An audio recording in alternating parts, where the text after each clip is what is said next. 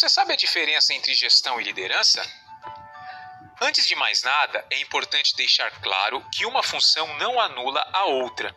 São características diferentes que, se bem equilibradas, são capazes de movimentar a empresa de maneira assertiva em direção aos objetivos e metas estabelecidos. A liderança é focada em pessoas.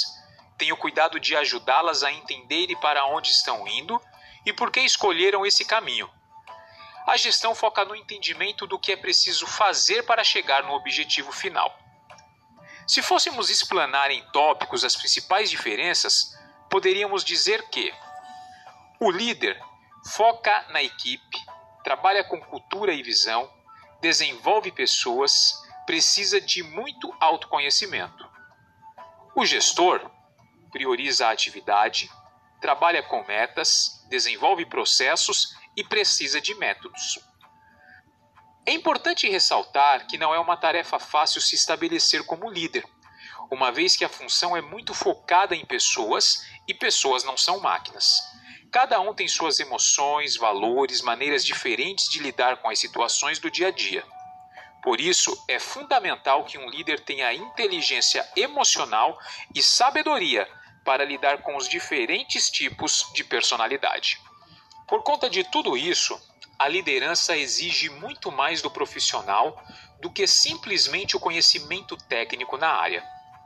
A liderança de sucesso tem que ser pautada em três importantes pilares. São eles: autoconhecimento, comunicação, trabalho em equipe. E aí, levando em conta as informações apresentadas, você sabe dizer se está inserido em uma boa liderança? Agora vamos falar de outro assunto muito importante quando se fala de liderança e autoconhecimento: a diferença entre grupo e equipe. Você já parou para pensar nisso? Saberia distinguir ambos? Não se preocupe, iremos te ajudar a partir de agora. Grupo é um conjunto de pessoas que desempenham suas funções e constroem resultados individualmente não se preocupam em interagir com as demais áreas, criar vínculos ou somar competências em busca dos objetivos. Equipe é um conjunto de pessoas que somam forças e interligam suas áreas com o intuito de todos se ajudarem e se desenvolverem, para que juntos cheguem em um objetivo comum. Geralmente, quando se tem uma equipe estabelecida, o coletivo é sempre colocado em destaque frente aos interesses próprios.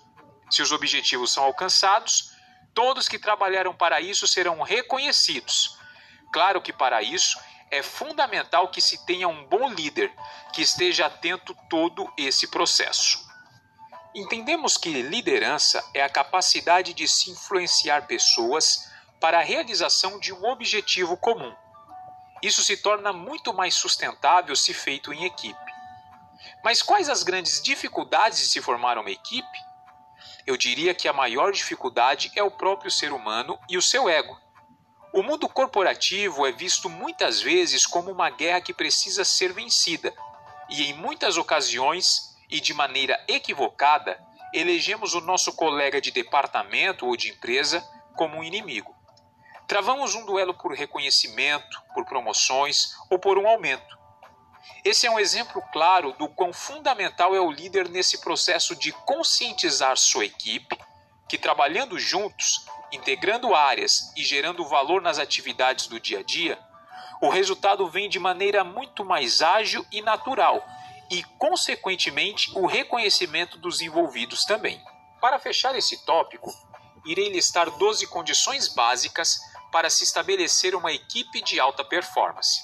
São elas: autoavaliação, objetivos bem definidos, informalidade, participação, escuta ativa, divergência civilizada, decisões de consenso, comunicação aberta, papéis e tarefas bem definidos, liderança compartilhada, relações externas e diversidade de estilo. Deu para ver que não é nada simples, não é mesmo? Mas é extremamente possível e o primeiro passo é uma boa liderança para colocar tudo isso em prática. E aí, com base nisso, você diria que está inserido em um grupo ou uma equipe?